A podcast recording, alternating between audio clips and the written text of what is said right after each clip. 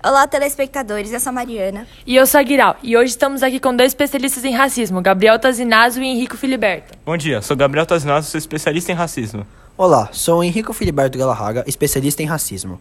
E hoje falaremos sobre os tipos de racismo e como estão presentes em nossa sociedade. Esse é um tema extremamente importante para ser tratado devido aos preconceitos e injustiças que a população negra sofre constantemente. Então, quais são esses tipos de racismo? Antes de falarmos sobre isso, é necessário entender o que é o racismo. Ele é o preconceito e discriminação por parte de um indivíduo, comunidade ou instituição contra uma pessoa ou pessoas pelo fato de permanecer a um determinado grupo racial ou étnico. Existem diversos tipos de racismo, alguns mais diretos, como o racismo institucional, e outros mais discretos, como o racismo cordial.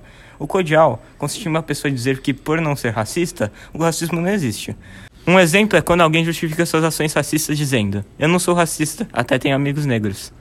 Racismo estrutural está presente nas raízes da sociedade, é passado de pai para filho. Nesse tipo de racismo, é normalizado o preconceito nas relações sociais, econômicas, culturais e políticas. Nesses casos, mesmo que pessoas ou instituições seja, sejam punidas por atos racistas, essa responsabilização não reduz as desigualdades sociais.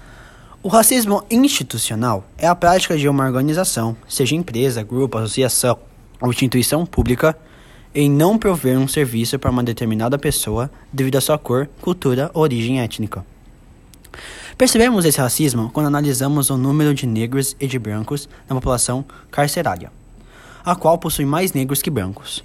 O que ocorre também quando observamos as diferenças de salário e o número de pessoas assassinadas.